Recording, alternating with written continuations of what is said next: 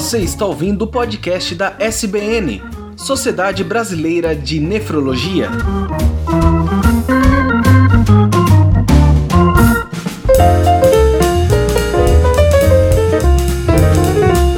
Olá, ouvintes, sejam bem-vindos ao podcast da Sociedade Brasileira de Nefrologia. Eu sou Tarek Fernandes e hoje voltaremos a falar sobre suplementos nutricionais.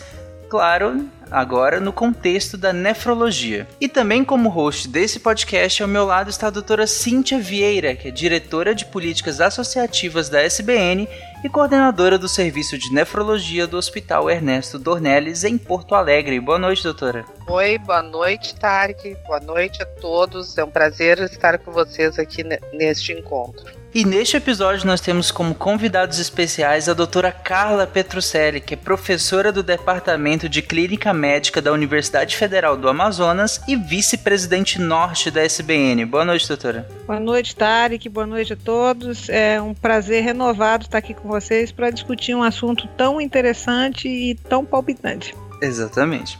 E também, como convidado especial desse episódio, nós temos o Dr. Geraldo Bezerra da Silva Júnior, que é nefrologista, doutor em ciências médicas pela Universidade Federal do Ceará, pós-doutorado em saúde coletiva e epidemiologia pela Universidade Federal da Bahia e professor pela Universidade de Fortaleza. Boa noite, doutor, tudo bem? Boa noite, tudo bem, é um prazer estar aqui.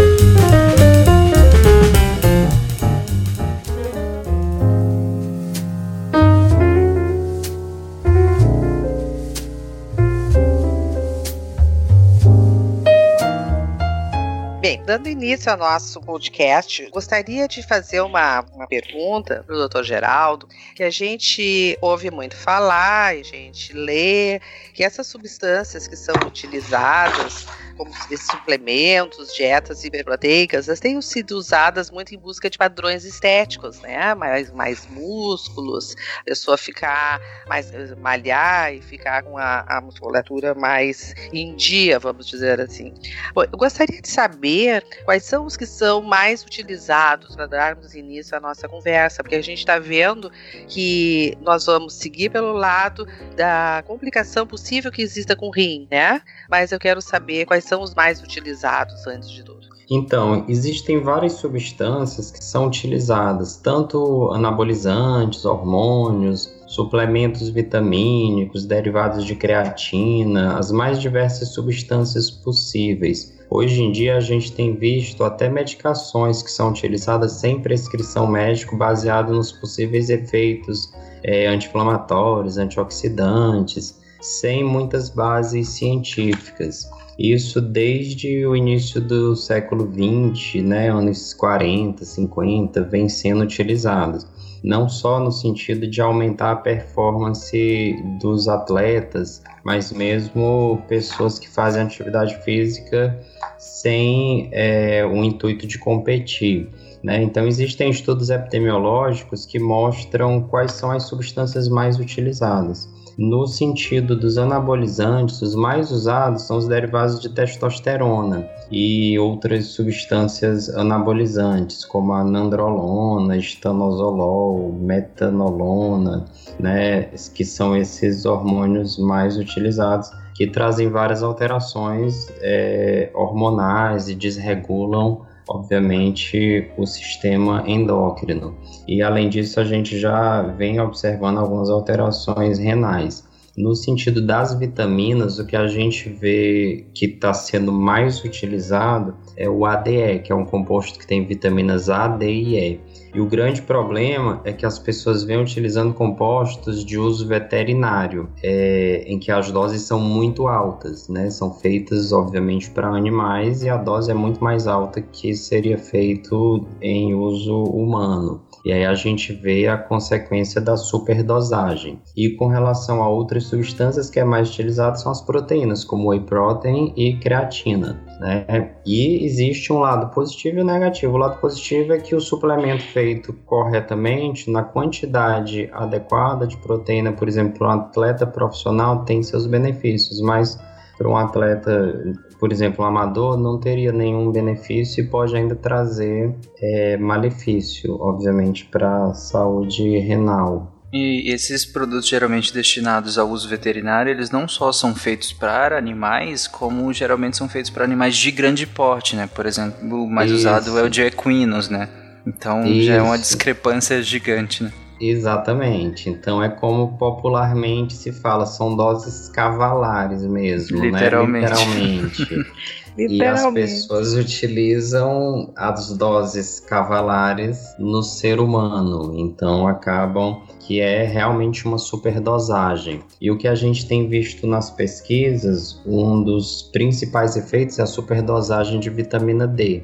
Aí você vê, por exemplo, aumento de cálcio, hipercalcemia e aí calcificação renal, formação de litíase renal e outros efeitos, né, da hipercalcemia. Fora os efeitos locais, né, porque eles fazem de modo injetável. Então a injeção muscular já leva a alteração local, não só com relação à infecção, porque é feito sem asepsia, é, formação de granuloma e outras alterações. E daí vem as alterações sistêmicas, né? Doutor Geraldo, me diga uma coisa, voltando à primeira pergunta, uhum. se ele não fosse utilizado em dose cavalar, fosse utilizado numa dose menor, ele uhum. teria algum espaço ainda de ser usado no humano? Eu, eu pergunto isso porque uhum. a gente uhum. sabe que é Sim. utilizado, né? Uhum. E, e dá-se ideia sempre que há um abuso muito grande na dose, que a gente sabe que também uhum. ocorre. Mas se ele for de uma dose menor, tem indicação? Se é para animal, in, né? Isso. Então, com relação aos suplementos vitamínicos, o que, que a gente tem visto? É, hoje em dia existe muita essa questão de se prescrever é, suplementos vitamínicos. Isso muito da parte da terapia nutricional, que a gente obviamente não, não pode condenar completamente. Existem necessidades em alguns casos, a gente sabe mesmo da própria nefrologia, por exemplo, a vitamina D é, a gente tem que suplementar quando a, o paciente tem deficiência de vitamina D, e não só na doença renal, mas em vários contextos. É, osteoporose e outros casos em que se tem que suplementar. Mas, em geral, uma pessoa saudável que não tem nenhuma doença não teria necessidade de fazer essa suplementação.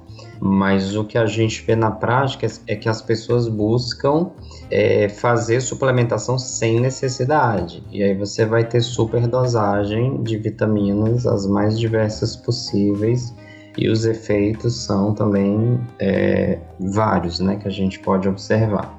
É, por exemplo, na, a, com relação à testosterona, o que a gente vê é fisiologicamente, obviamente, a gente precisa de testosterona até para o músculo funcionar corretamente. Tanto é que é dos anabolizantes mais utilizados, que é um hormônio anabolizante que participa até da questão do crescimento muscular. Os fisiculturistas muitas vezes usam, é dos mais antigos que se tem utilizado. As próprias mulheres utilizam testosterona, tanto é que mudam o, o, o fenótipo, né? E a voz e uhum. tal. É, só que em excesso ele acaba também prejudicando. Isso a gente até já fez algumas pesquisas com os profissionais da educação física que estudam muito isso, a questão dos efeitos hormonais no corpo humano, mais até do que nós da medicina. É, então, o excesso de testosterona acaba tendo efeito reverso é, com, com relação à fisiologia do músculo. Então, acaba prejudicando no final das contas. Então não é benéfico você suplementar em excesso a testosterona. Então não é de modo nenhum indicado você suplementar a testosterona visando rendimento, é, é, rendimento em exercício, alto rendimento. Isso não é recomendado, realmente. Então, assim, a questão dos hormônios em geral, anabolizantes, não é recomendado de maneira nenhuma a suplementação. A não ser que o paciente tenha deficiência, aí são outras questões. Sim, uma né? indicação precisa, né? Tem uma indicação precisa. Isso, isso, exatamente. Doutora Carla. É, doutor Geraldo, a, a gente durante muito tempo via esse tipo de lesão é, relacionada a um grupo uhum. Populacional específico, né?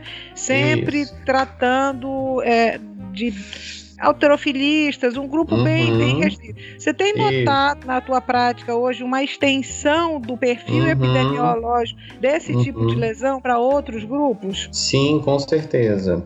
A gente tem estudos até mais recentes mostrando, por exemplo, é, a prevalência de uso dessas substâncias na população geral é de 2 até 31%. Então é bem é, é uma prevalência alta. E a faixa etária é muito variável, a, a, a média de 13 até 50 anos. Então tem, vai desde adolescentes que utilizam essas substâncias até adultos e entrando até numa idade um pouco mais avançada. Então, assim, e não só atletas, né? Pessoas, digamos assim, é, comuns utilizam essas substâncias é, visando um alto rendimento ou resultados em menos tempo, até buscando é, atingir resultados em termos de emagrecimento ou de estética é, em menos tempo e melhores resultados. É mais nesse sentido que a gente tem visto. E o que é interessante também é que várias pesquisas mostram, a gente também tem visto nas pesquisas que a gente faz em academias e com grupos de atividade física é que é muito associado a, a, a transtornos mentais, a ansiedade, a depressão, e que obviamente está associado também a aumento de peso, sobrepeso, obesidade. As pessoas acabam buscando essas substâncias para resolver esse tipo de problema. Então, o uso dessas substâncias também está associado muito à ansiedade, depressão e transtornos mentais né? Então é bem interessante essa questão. Acaba sendo um problema de saúde pública mesmo, né? Já até uma terminologia Mas, é própria, né? De, hum. chamada, a chamada vigorexia, isso. E é isso. é como se se refere a esses grupos que nunca estão satisfeitos com a sua conformação corporal, né? Exato. E aí nunca atingem um ideal e estão sempre buscando é, melhorias para o corpo. E nesse sentido, estão sempre buscando novidades, digamos assim, né? De substâncias novas. E tudo que aparece acaba testando, né? E aí acaba que pode prejudicar realmente a saúde, né? uma curiosidade, ocorre mais em homens? Ocorre mais em homens, é o principal grupo que usa, é. mais em homens. Agora tem uma, uma curiosidade também, é difícil até fazer essas pesquisas porque muitos dos usuários é, é difícil é... admitirem o uso. Exatamente. Então é até possível que as mulheres usem e não digam quando a gente faz esse tipo de inquérito e de pesquisa, não só no Brasil, mas no mundo inteiro, né? Então pode ter um viés. Talvez o homem tenha uma facilidade de admitir e falar enfim, apesar de que toda pesquisa, é, é, obviamente que é, é sem identificação, né, dos participantes, né, por conta da ética, mas a maioria das pesquisas mostram uma prevalência maior em homens mesmo.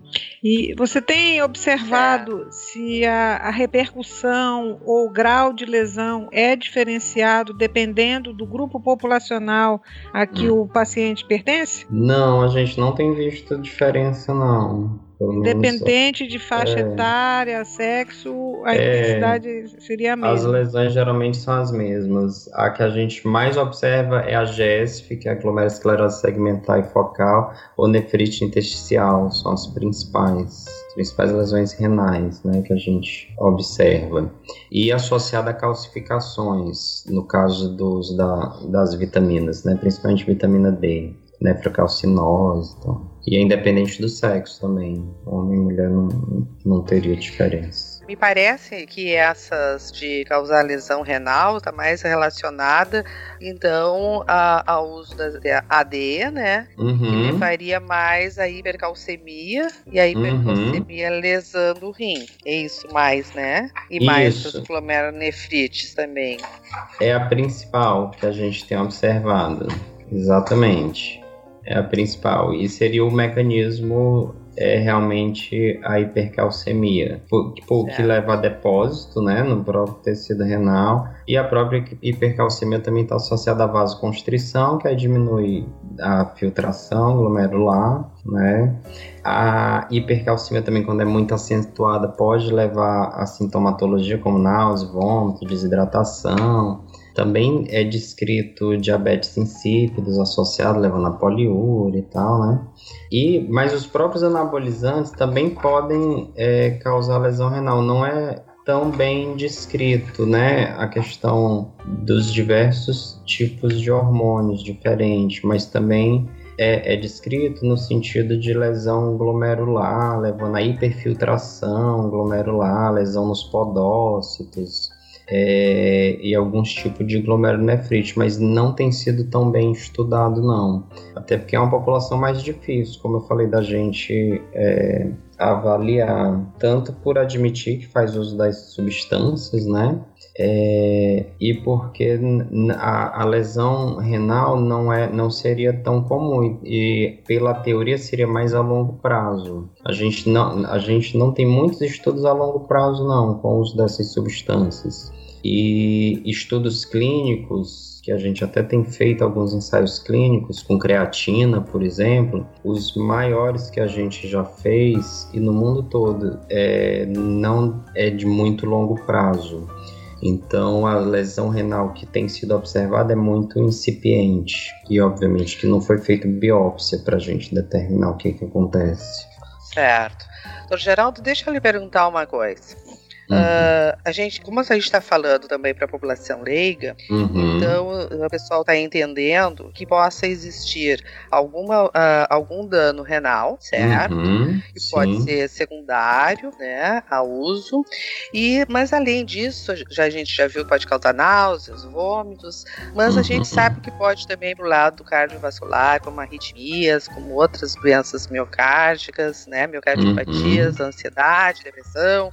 Uhum. Então, como essa pessoa geralmente ela não está satisfeita com seu próprio corpo e acaba lançando mão de outra substância para que não está satisfeita, ela já está num grau de ansiedade, né, ou um uhum. grau de depressivo. Sim. E com mais essas para efeitos, eu acho que as coisas se agravariam mais, né? Então, uhum. acho que uhum. teriam que sempre pesar isso, né, para uhum. antes de dar continuidade no uso dessas né? Isso. Concorda? Uhum. uhum. Com certeza. E elas causam, causam dependência? O uso causa dependência? Então, é, é pela química, é, a maioria dos estudos não mostra dependência, porque são hormônios, né? Então não teria esse efeito químico. Né? Mas a questão da ansiedade e a vigorexia acaba levando a pessoa sempre fazer uso porque busca é. substâncias para modificar o corpo, né? Certo. Agora, como você falou também desse efeito, né, da, da ansiedade e dos efeitos também cardiovasculares,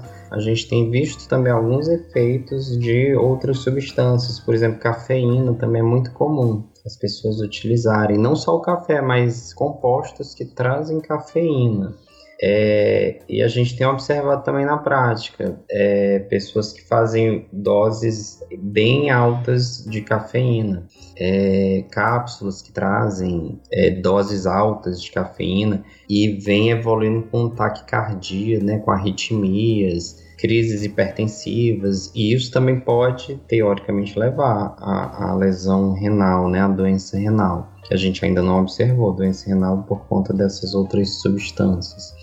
Mas são outras substâncias que a gente ainda não estudou, mas que as pessoas vêm fazendo uso também, né? É, lembrando que uma caneca, uma xícara pequena de café tem que 30, 40, 50 miligramas de cafeína, enquanto esses comprimidos que geralmente são usados chegam com 500 miligramas de cafeína em um único comprimido, né? Meu Deus. Isso. É a, gente, a gente já viu pessoas tomando três comprimidos para fazer exercício e aí vem para emergência com taquicardia, enfim. E obviamente é totalmente sem nenhuma orientação médica, até porque não tem indicação de fazer uso dessas substâncias para fazer exercício.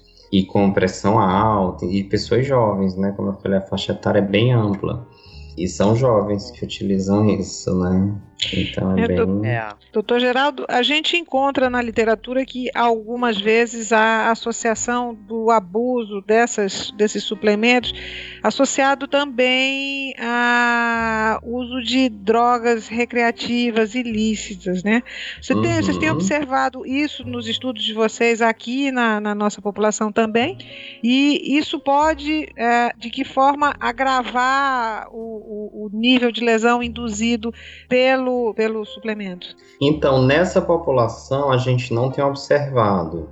É, a população que eu falo que pratica atividade física, tanto profissional como de forma amadora, a gente não tem observado. Pelo menos a, a, é, a pessoa admitindo que utiliza droga recreativa, ilícita e tal. Mas, obviamente, a gente sabe que o uso de drogas é um problema sério no mundo todo, inclusive no Brasil, né? E nas emergências a gente tem observado o uso de drogas levando à lesão renal. É, das que têm sido mais estudadas é a cocaína, que leva a uma crise hipertensiva, que é bem grave e leva à lesão renal. Né? É, tem alguns colegas que vêm estudando isso e coletando os dados clínicos, né, para a gente conhecer melhor como é que é essa lesão, mas basicamente é uma crise hipertensiva que a cocaína vai gerar, que obviamente leva à lesão renal. E, e tem várias outras drogas que a gente tem visto, como êxtase, e outras drogas até mais novas, drogas, outras drogas sintéticas, que a gente às vezes nem tem ideia do que as pessoas fazem e, e misturam, enfim. Mas nesse caso sem associação com praticantes de atividade física regular, né? Isso, a gente não tem visto uma associação com essa população. Mas é. é que também deve ser difícil das pessoas admitirem, né? É, Já é difícil dizer que está usando uh, suplemento, ainda uh -huh. admitir que faz uso de droga ilícita, então já fica, é. esse, o estudo fica um pouco mais uh, complicado, né? Então, é difícil. Avaliado. É, a gente já fez recentemente um estudo, por exemplo, sobre depressão e risco de suicídio entre universitários, é, aqui em Fortaleza. E uma, da, uma das perguntas era sobre o uso de drogas ilícitas, e a gente encontrou uma prevalência alta, acima de 60%. Os estudantes admitiram, obviamente sem se identificar. Né? Então a gente sabe que tem uma prevalência alta do uso de drogas no Brasil em geral, inclusive entre os jovens, né? Mas é claro que as pessoas não admitem, né? E nas universidades a gente sabe que existe esse problema, né?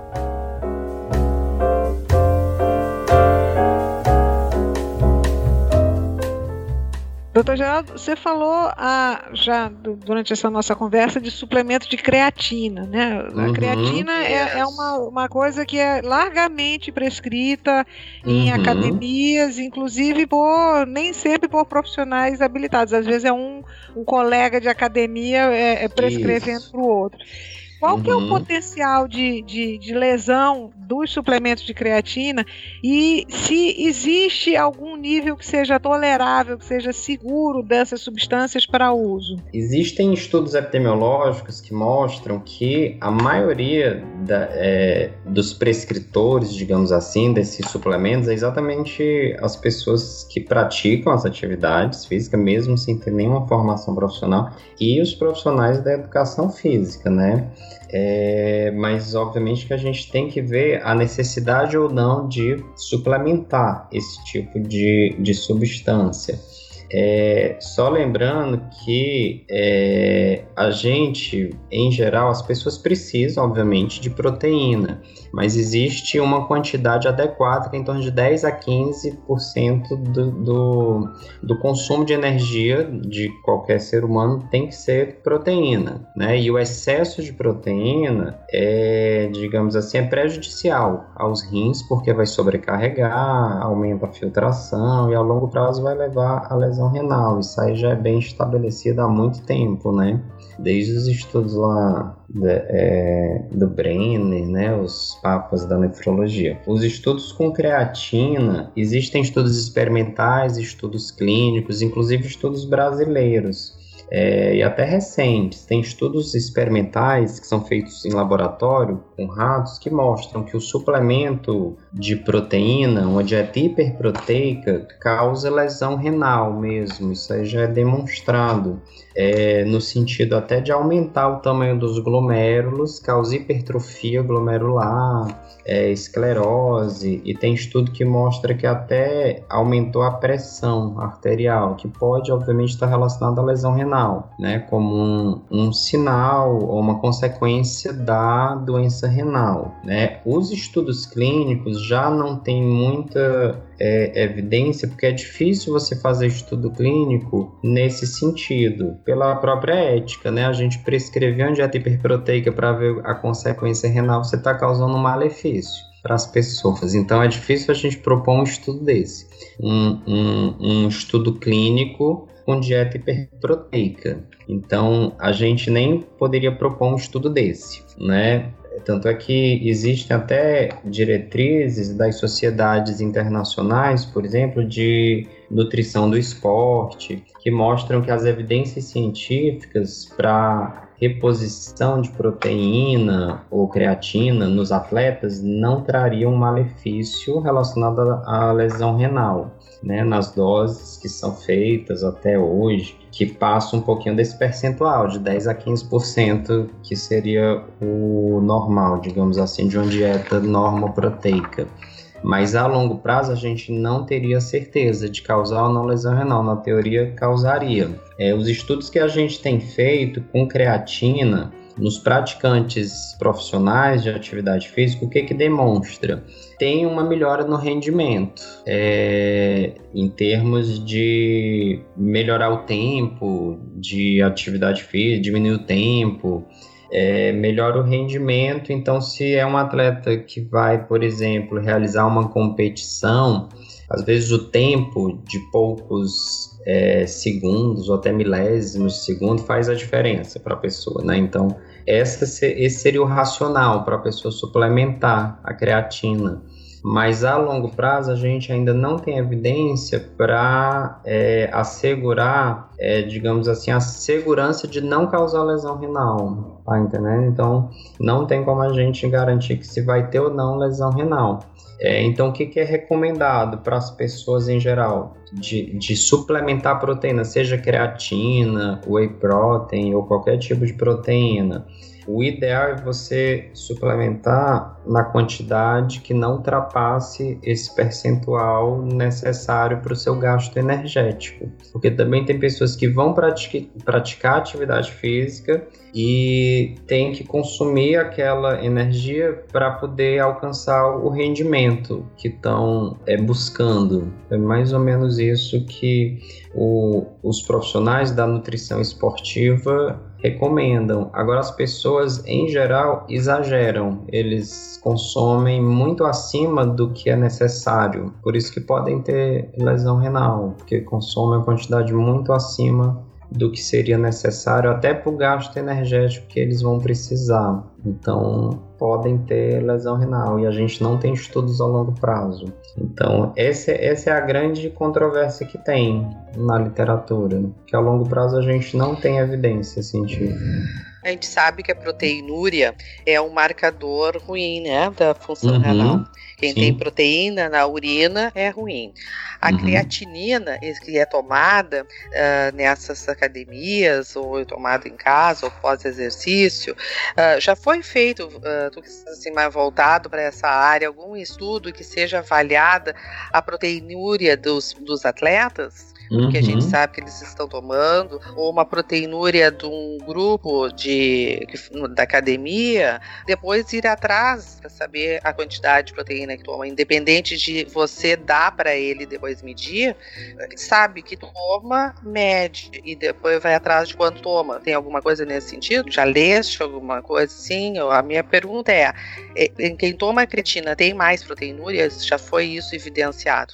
Então, a maioria dos estudos não mostra uma diferença significativa Não, não tem esse aumento. Alguns estudos mostram uma lesão, mas, é, mas é tipo, são, são lesões muito, é, digamos assim, leves, que a gente até detecta com marcadores novos tipo KIN1, NGAL, que são esses marcadores de lesão mais precoce. Mas a proteinúria em si não tem grande diferença, porque você teria que ter uma lesão muito mais evidente, né, para detectar essa diferença. É, tanto é que a gente vê realmente uma lesão importante só em quem usa o ADE, que é quando tem é, essa questão da hipercalcemia, das calcificações ou das lesões glomerulares mesmo. Mas, em geral, os suplementos de proteínas até hoje não causa é, essas lesões tão importantes, não, glomerulares. A gente não tem observado. Parece, parecem mais mesmo por hipercalcemia e defeito tubular, né? É, isso. Que glomerular. Exato, exato. Tá bem, bem. Uh, alguém uh, tem alguma evidência que tenha sido feito diálise por uso de anabolizantes? Então, tem relatos sim de, de lesão aguda que não recuperou, cronificou e foi para diálise. Nos pacientes que a gente acompanha, tem casos que cronificaram e estão em tratamento conservador, que se tornaram crônicos. Tem pacientes renais crônicos. A gente tem é, drogas. Faixa, que drogas? É, o, a principal que a gente observa é o ADE mesmo. É o suplemento ADE. de uso veterinário. Suplemento veterinário.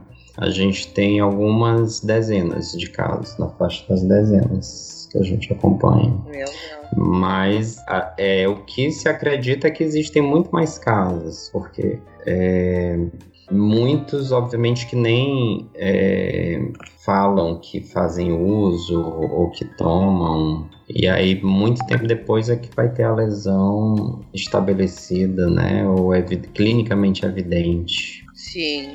Uhum. E essas é que são as injeções oleosas? Isso, isso. Além dessa vitamina, tem outras que são até mais, é, digamos assim, rudimentares. Tá? A gente já viu pacientes que aplicam óleo mineral, que dá uma reação local, aí aumenta o músculo. Tem umas coisas bem mais estranhas. Rudimentares. Rudimentares. Rudimentares, isso. Tem um, um, uma dúvida de frequentador de academia aqui, né? Uhum. A, a aminoácido de cadeia ramificada, BCAA, é prescrito assim também dentro de academia para melhorar rendimento, para aumentar a massa muscular. Tem alguma diferença o fato de ser aminoácido, esses aminoácidos de cadeia ramificada para a suplementação de proteína convencional? É, a diferença, pelo que eu tenho visto e pelos artigos que falam, é só mesmo a questão do efeito, que seria mais rápido, porque já, já seria, é, digamos assim, quebrado, né? Já. Então, o efeito que você quer atingir seria mais rápido. Mas em termos de lesão renal não teria diferença, não tem nenhuma evidência se é mais ou menos, assim, não tem nada comprovando não. Mas e também é no mesmo sentido, não, não teria é, a recomendação é para aumentar o rendimento. O que tem evidência em alguns estudos, mas todos são estudos pequenos, é que a creatina aumenta o rendimento, tem aumentado, é, melhorado o tempo, alguma, algumas coisas nesse sentido. E com relação à fonte de proteína, se, se o meu uhum. suplemento de proteína é animal ou vegetal, uhum. existe algum potencial diferenciado de lesão uhum. de acordo com a fonte da proteína? Sim, sim.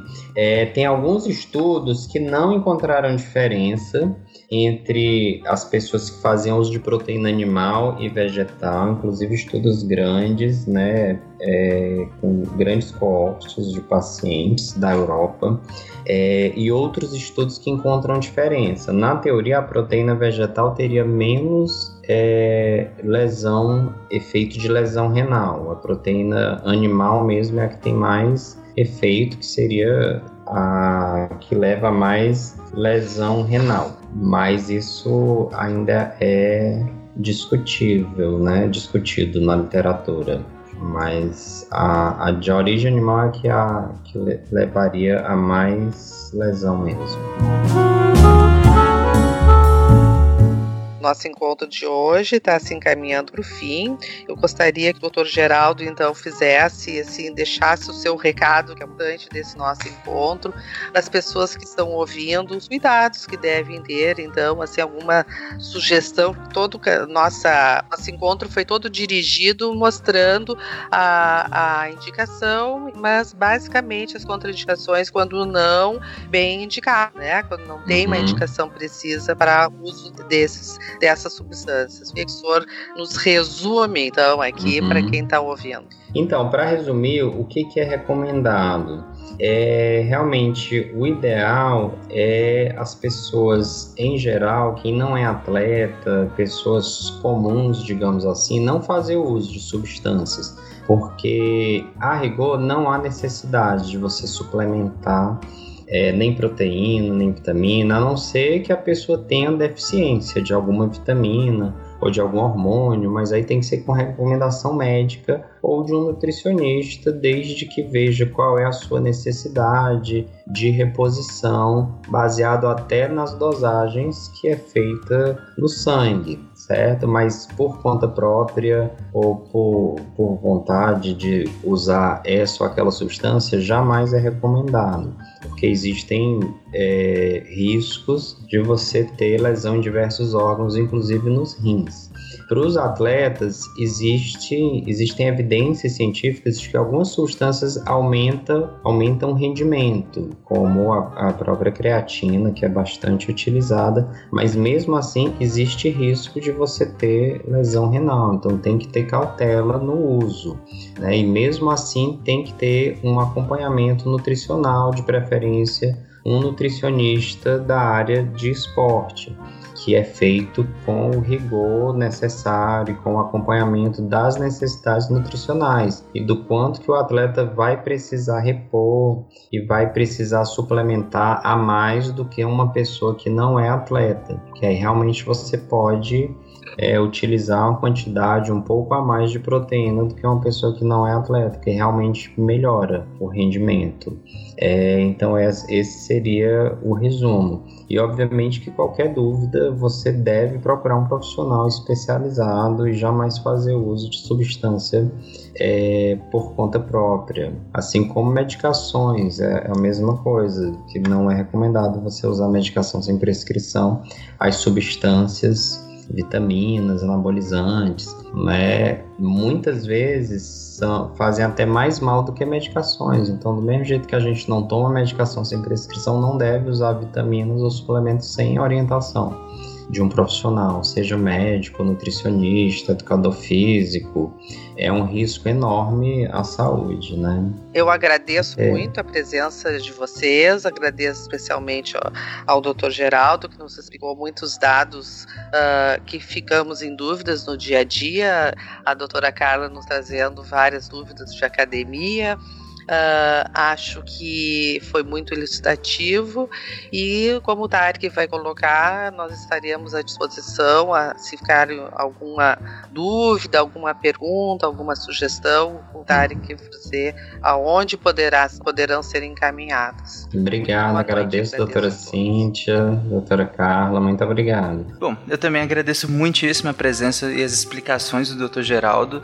Acho que nesse início de ano, período de férias, esse tema é extremamente pertinente. Nós abordamos bem as instruções básicas, né? principalmente aqui para o esportista recreativo comum.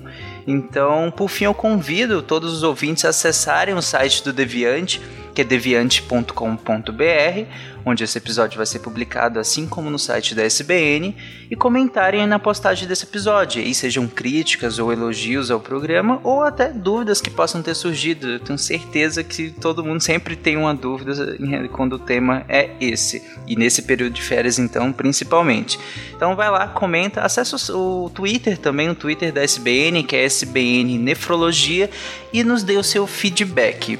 Muito obrigado a todos e um abraço até o mês que vem com um novo tema da Sociedade Brasileira de Nefrologia. Tchau, gente!